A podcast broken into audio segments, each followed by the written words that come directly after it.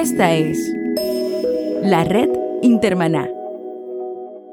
Cambio 180.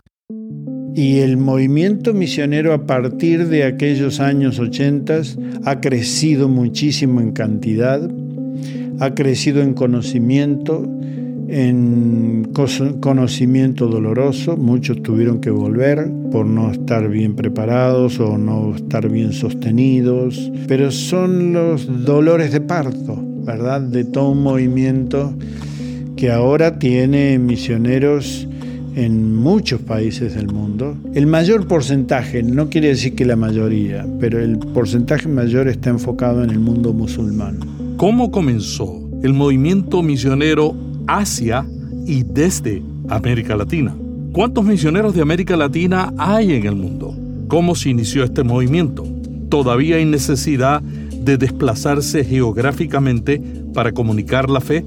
Hoy dialogamos con un líder de misiones latinoamericanas en el mundo. ¿Qué tal aquí Melvin Rivera Velázquez con otra edición de Cambio 180? Esto es un podcast, audio bajo demanda, que usted descarga del internet y escucha cuando quiere, donde quiere y como quiere. Póngase los audífonos y acompáñenos a explorar el tema sobre la relevancia de las misiones en un mundo cambiante. Cambio 180. Las misiones nacen en el corazón de Jesús cuando Él nos envía, envía a sus discípulos a predicar el Evangelio. Y dijo que iba a ser tanto en Jerusalén como en Judea, en Samaria y hasta lo último de la tierra. Habla Miguel Ángel de Marco, líder para América Latina y el Caribe de la misión Rich Global de la Evangelical Free Church de los Estados Unidos. No había preferencia, solo que por la facilidad los discípulos se concentraron en Jerusalén. Y hasta que no hubo una persecución que los desparramara, no salían de Jerusalén. Cuando hay una persecución, en Jerusalén entonces los discípulos comienzan a salir a otros lados y con ello a llevar el Evangelio. Era algo revolucionario que acababan de vivir, entonces ellos empiezan a salir y a predicar el Evangelio y ya no por la persecución, sino ya porque estaban en el movimiento, pasa lo de Felipe, por ejemplo, ¿verdad? Una historia preciosa de cómo él este, empieza a evangelizar ciertas otras áreas. Pero misión no significa otro territorio necesariamente. Podemos hacer misión en casa también. En el patio de casa podemos tener eh, o en, del otro lado de nuestra casa podemos tener gente que no cree en Jesucristo como su Señor y Salvador. Y aunque crea que fue un gran este, profeta, este y lo otro, si no ha confiado su vida en Cristo, todavía hay que evangelizarlo, ¿verdad? Y también tenemos religiones de otros lados del mundo que están acercándose a nuestras barriadas, a nuestros pueblos, a nuestras ciudades. Y ellos eh, nos acercan la posibilidad al venir ellos a compartirles el Evangelio. Entonces, desde el comienzo, el mandato de evangelizar el mundo fue así, pero incluía también la parte local. Miguel, pero en las últimas décadas los evangélicos en América Latina se han dedicado o se han enfocado en presentar el Evangelio a otras personas que posiblemente tienen una religión pero no tienen una práctica y una relación. ¿Estamos listos para en el patio de la casa evangelizar a una persona que no tiene fe o que tiene una fe totalmente diferente a la nuestra? Bueno, eh, nosotros estábamos muy cómodos como cristianos evangélicos en la evangelización porque casi toda la gente con que nos encontrábamos ya estaba pre-evangelizada por su experiencia católica, ya sea por tradición o solamente porque los padres lo llevaban, pero ¿quién iba a cuestionar que Jesús era Dios? ¿Quién iba a cuestionar que Dios el Padre regla, eh, gobierna sobre todas las cosas?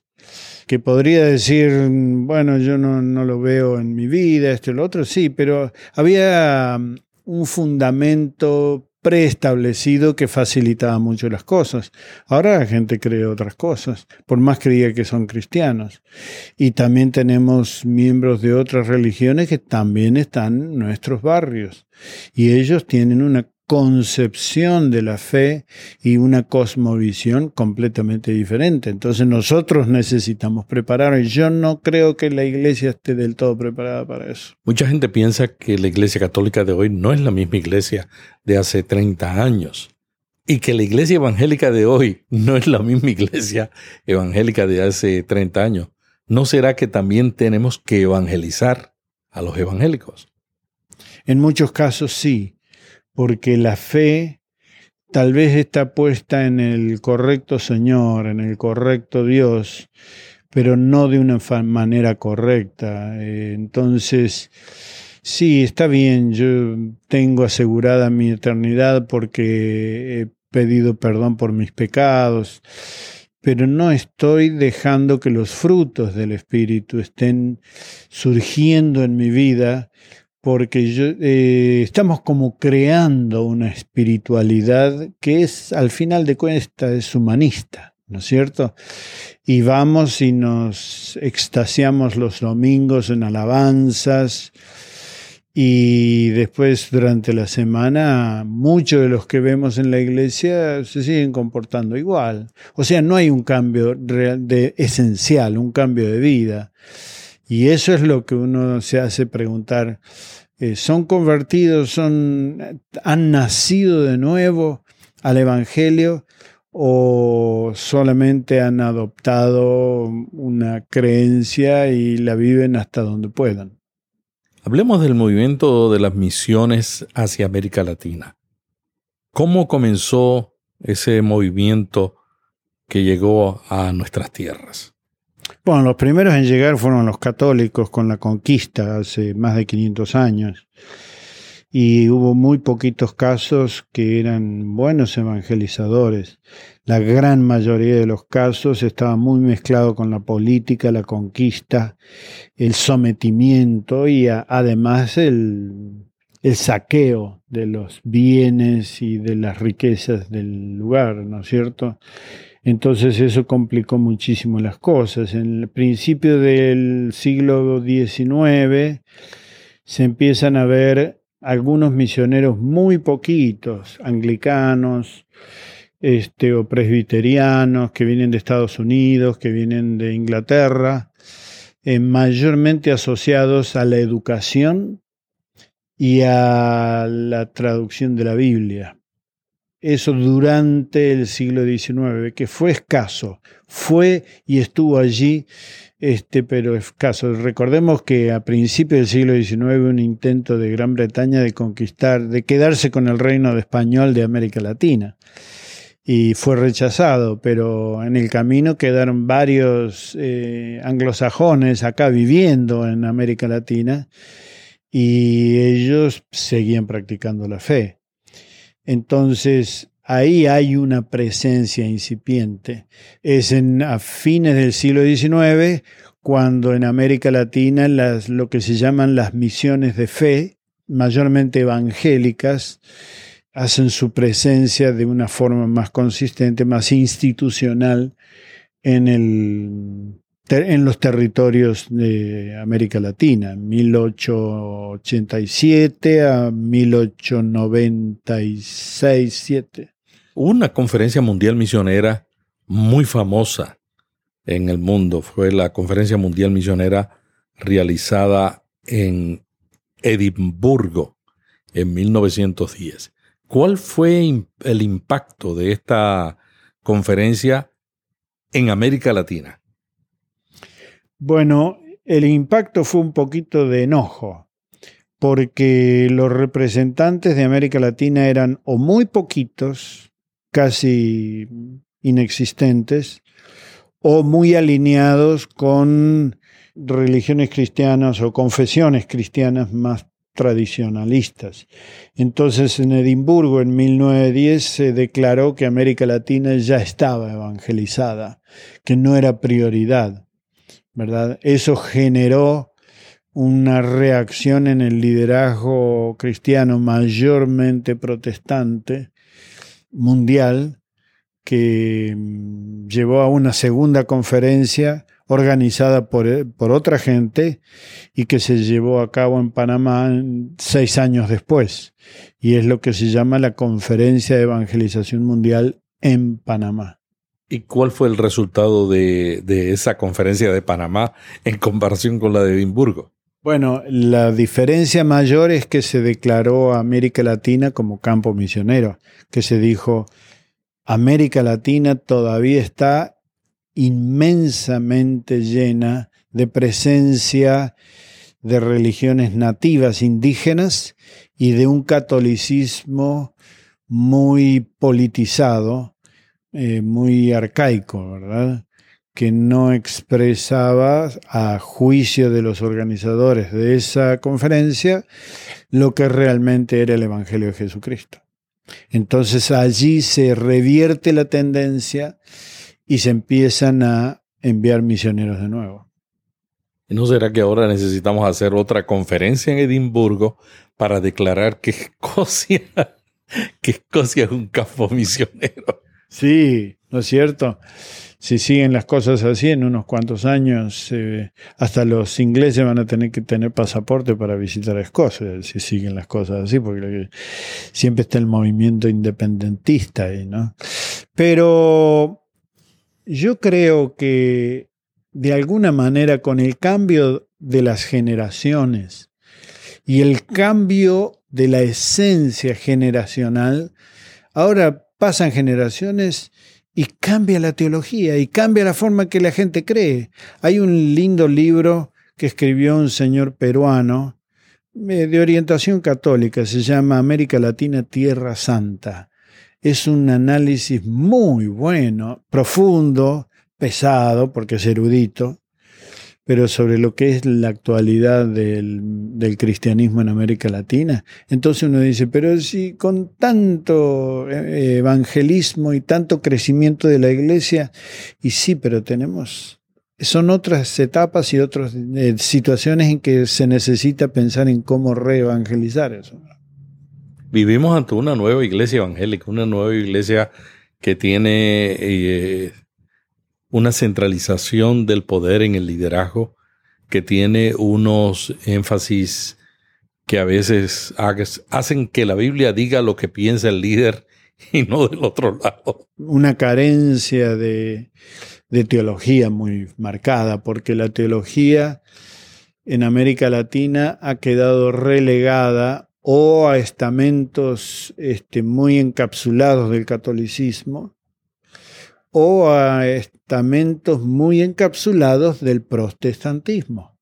Pero la inmensa mayoría del liderazgo popular en América Latina está bastante más superficial que en otras épocas de lo que es la profundidad teológica.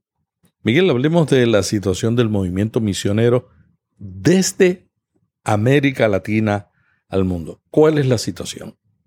Siempre hubo algunos casos muy lindos, muy pioneros antes de los 80, pero en, los años 80 eh, Dios comenzó un nuevo movimiento misionero desde América Latina, con algunas conferencias regionales que fueron hechas más visibles después en la conferencia de Comibam en 1987 en Sao Paulo, Brasil. Yo estuve allí. Exacto. Desde allí fue, allí ya se pudo ver una buena cantidad de misioneros latinos que estaban trabajando y, vinieron a la conferencia.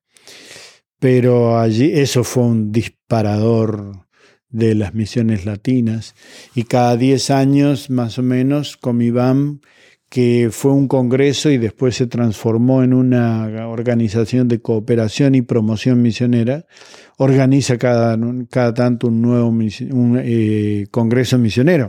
Es más, ahora se está ya mm, trabajando en el Congreso Misionero 2017, que Dios mediante se va a, tener eh, lugar en Colombia. Y el movimiento misionero a partir de aquellos años 80 ha crecido muchísimo en cantidad, ha crecido en conocimiento, en conocimiento doloroso, muchos tuvieron que volver eh, por no estar bien preparados o no estar bien sostenidos, pero son los dolores de parto, ¿verdad? De todo un movimiento que ahora tiene misioneros en muchos países del mundo, eh, mayormente enfocados, el mayor porcentaje, no quiere decir que la mayoría, pero el porcentaje mayor está enfocado en el mundo musulmán. ¿Por qué? Porque es el tal vez el movimiento que más reta.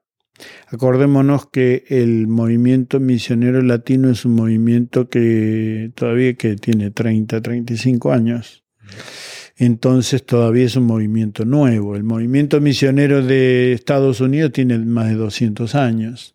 Pero sin embargo, el trabajo misionero entre los musulmanes, la gente lo puede considerar más riesgoso.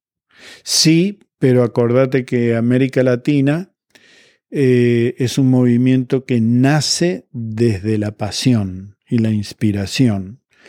Entonces, eh, nace también en una iglesia que tiene un autoconcepto de pobreza. Entonces, si va a ofrendar, tiene que ser bien justificado. Vos vas a iglesias del primer mundo y podés presentar un caso misionero para sostener una familia misionera haciendo trabajo estratégico que es de segundo plano en, en la estrategia del avance del reino y no hay problema, pero en América Latina eh, sostener a un misionero latino para enseñar teología, por ejemplo, una familia misionera eh, uruguaya para sostenerle y que enseñe teología en Costa Rica, eh, les va a costar mucho a las iglesias decir vamos a apoyar a este misionero. En cambio, si le decís vamos a plantar iglesias entre los musulmanes en Marruecos o en Senegal o en Jordania o en Turquía o en Indonesia o en Europa del Este, allá hacia, en Asia, Asia Central, Uzbekistán y todos esos países, Kirguistán, son mucho más desafiantes para una iglesia que ofrendar le cuesta mucho más. Entonces quieren que el motivo sea más impactante también para ellos. De acuerdo a tu experiencia, Miguel, trabajando tantos años con organizaciones misioneras, ¿cuáles son las cualidades básicas para una persona que quiere y siente el llamado para trabajar con los musulmanes?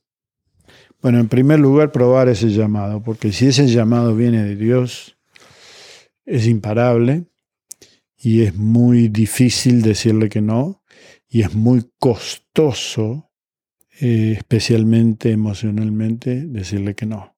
Porque si es un llamado que es producto de, un, de, de, apelaciones de buenos predicadores de misiones, es una cosa, pero si Dios ha venido trabajando en un matrimonio, una familia, para ir como misioneros a cierto lugar, es muy difícil decir que no. Entonces, la identificación o encontrar la legitimidad de ese llamado es una de las condiciones principales.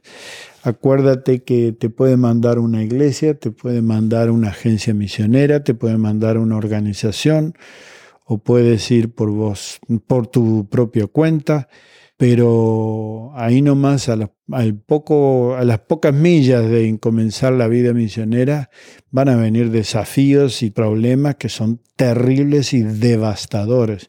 Lo único que te va a sostener es saber que Dios te llamó a hacer eso. Entonces uno sabe que son ataques del enemigo, que no es que Dios te abandonó, que Dios nunca te mandó. Por eso para mí es tan claro definir el llamado misionero desde un comienzo. Lo segundo es pedir que te acompañen, ¿verdad? Que gente ofrende para poder ir. Y eso también tiene su buen costo emocional en, en los matrimonios que quieren pedir apoyo misionero, porque América Latina todavía es un país que hay que enseñarle a ofrendar. Ya ha aprendido, ya lleva algunos años ofrendando, pero no mucho como otros, otras latitudes, ¿no es cierto?, que hace muchos más años que caminan con el Evangelio. Entonces, eso es otro detalle. El tercer desafío, y es un desafío difícil de resolver, y en esto, bueno, personalmente estamos trabajando con eso con el Instituto Forum, es en el desarrollo organizacional de las agencias que envían y las agencias que reciben. Eh, misioneros, ¿no es cierto? Que eh, la constancia en el sostenimiento, la constancia en el apoyo y la negligencia que tenemos muchas veces los latinos. Eh, nosotros los latinos nos cuesta cumplir horarios, por ejemplo. Llegar 30 minutos tarde a una reunión es casi lo normal en algunos lados. Eh, llegar con 10 días de tardanza en una ofrenda también es normal para algunos. El problema es que esa gente está colgada de una soga y 10 días pueden ser críticos, ¿verdad?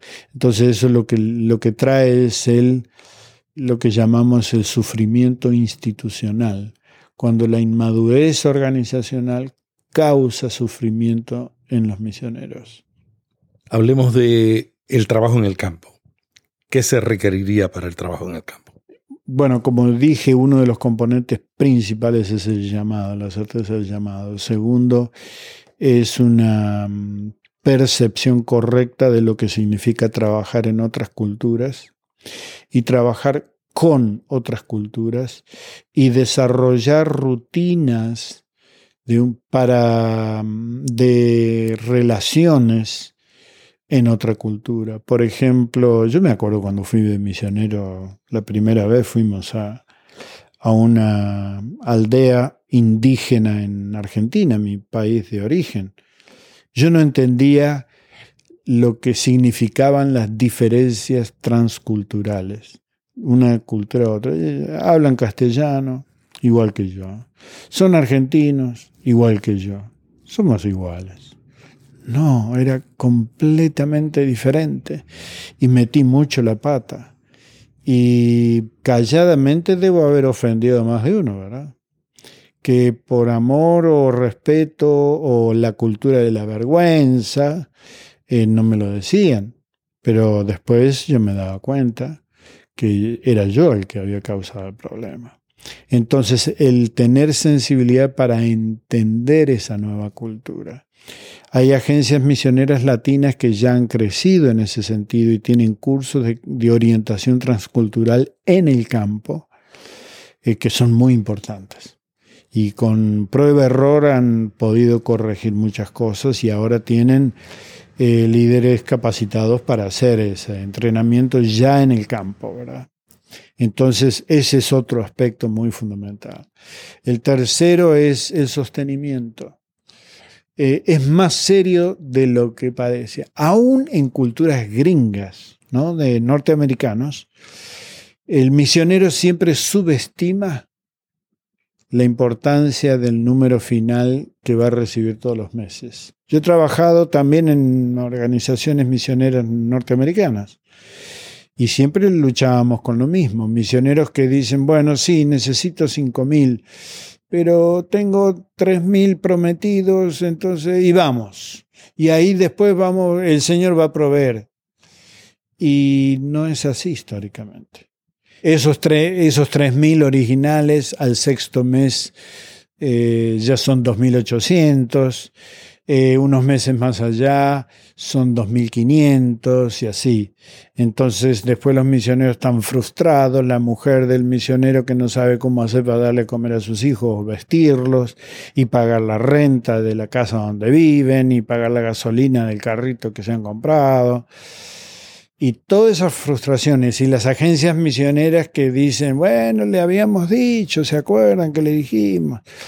Pero es como, eh, es como que cuesta creer cuando hay una pasión por ir.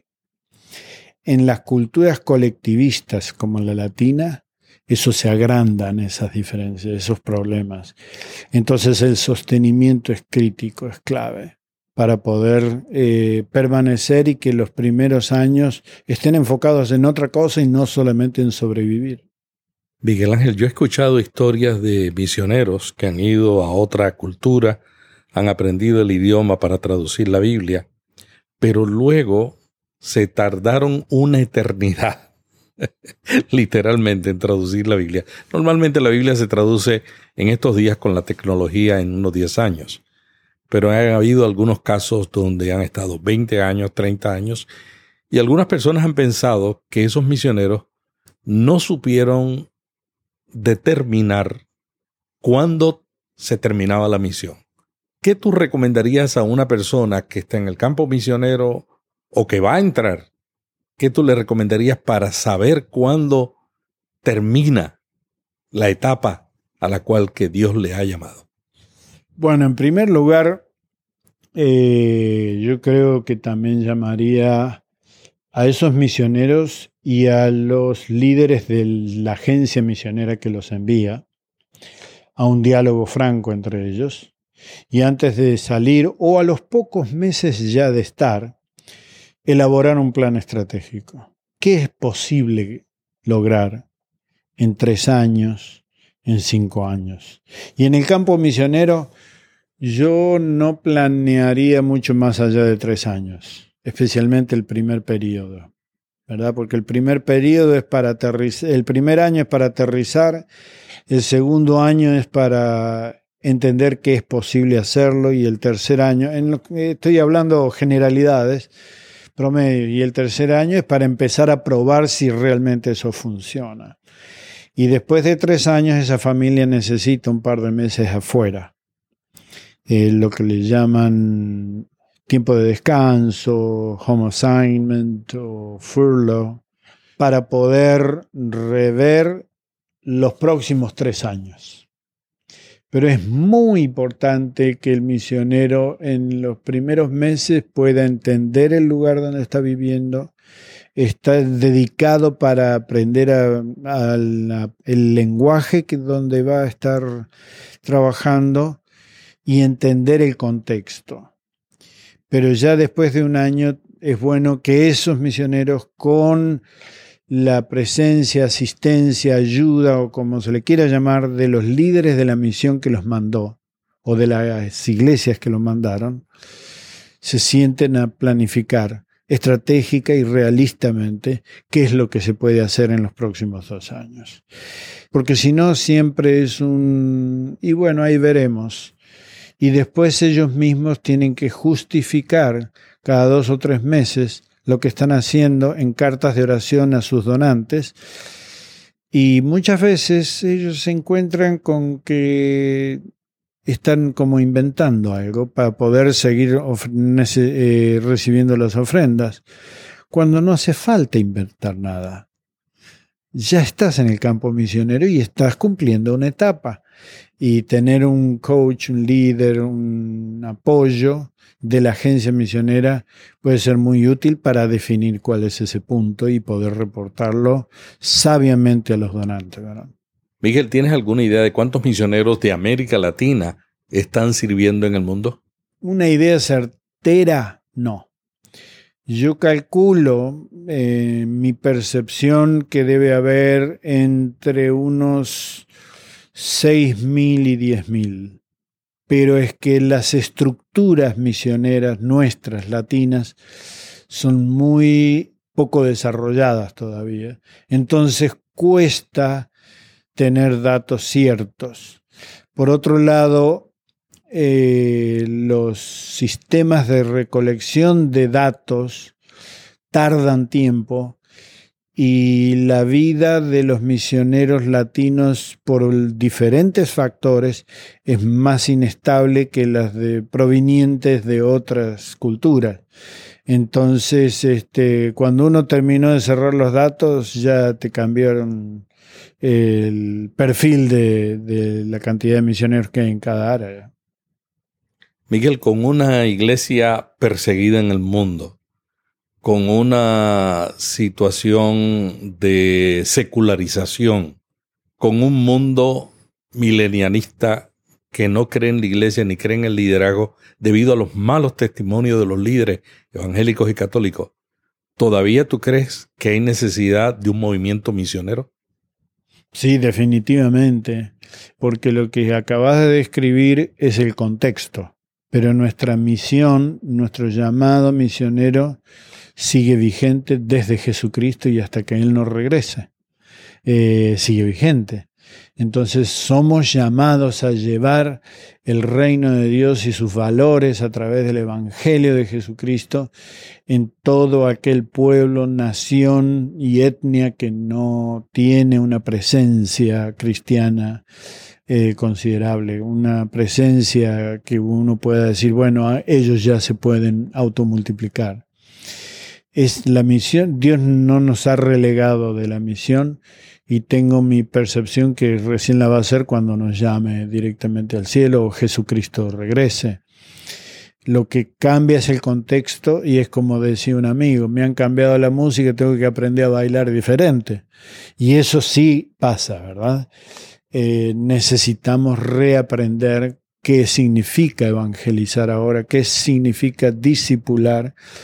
Por ejemplo, discipular en un contexto individualista es muy diferente a un contexto colectivista y un, un contexto de vergüenza a un contexto de culpa, ¿verdad? son todas denominaciones eh, sociológicas que antropólogos nos ayudan para más o menos tener eh, una percepción de los diferentes perfiles que pertenecen los, los pueblos a los cuales nos acercamos. Y tenemos que ir cambiando. Es más, los otros días estaba pensando eh, y orando, medio orando así, diciendo, Señor, necesitamos otro Francis Schaeffer para entender el, mundo en el día de hoy.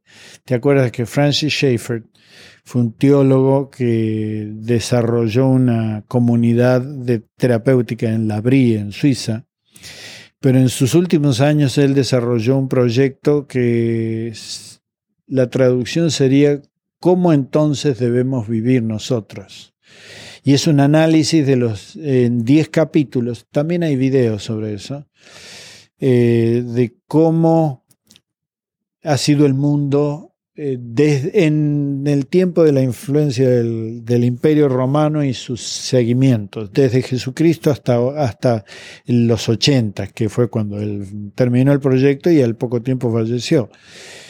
Y es muy interesante, Francis Schaeffer va diciendo cómo vivían esto, cómo consideraban el arte, la cultura, la educación, la política. Entonces dice, así lo hicieron ellos, ¿cómo lo debemos hacer nosotros? El asunto es que el muñeco ha cambiado completamente ahora.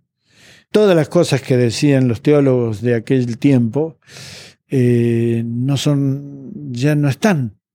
Eh, la posmodernidad o la sobremodernidad o como se le quiera llamar, y que es cómico porque para algunos es un, la posmodernidad es el pecado de la posmodernidad. No, posmodernidad es una etapa de la vida de la sociedad mundial, de la sociedad global tan diferente que cuesta entenderla y saber cómo nosotros nos tenemos que poner enfrente a ella para compartirle el Evangelio siempre presente y siempre vigente del más grande Señor que ha existido sobre la tierra, Jesucristo. Miguel, tú eres misionero, eres capacitador de misioneros, eres miembro de una misión y eres también miembro de una junta directiva de una misión latinoamericana internacional. ¿Qué te ha mantenido a ti animado en tu caminar en ese trabajo en las altas y en las bajas? Y volvemos al principio. Yo fui llamado por el Señor para servirle. El Señor dijo, te quiero usar ahí dejé toda mi carrera de topografía y lo que hacía. Me dediqué al ministerio cristiano, después a las misiones, el avance del reino de Dios. Y la verdad, pienso que si quisiera volver al campo secular sería un inútil ahora, ¿verdad? Pero no lo hago solo por, solo por sobrevivencia.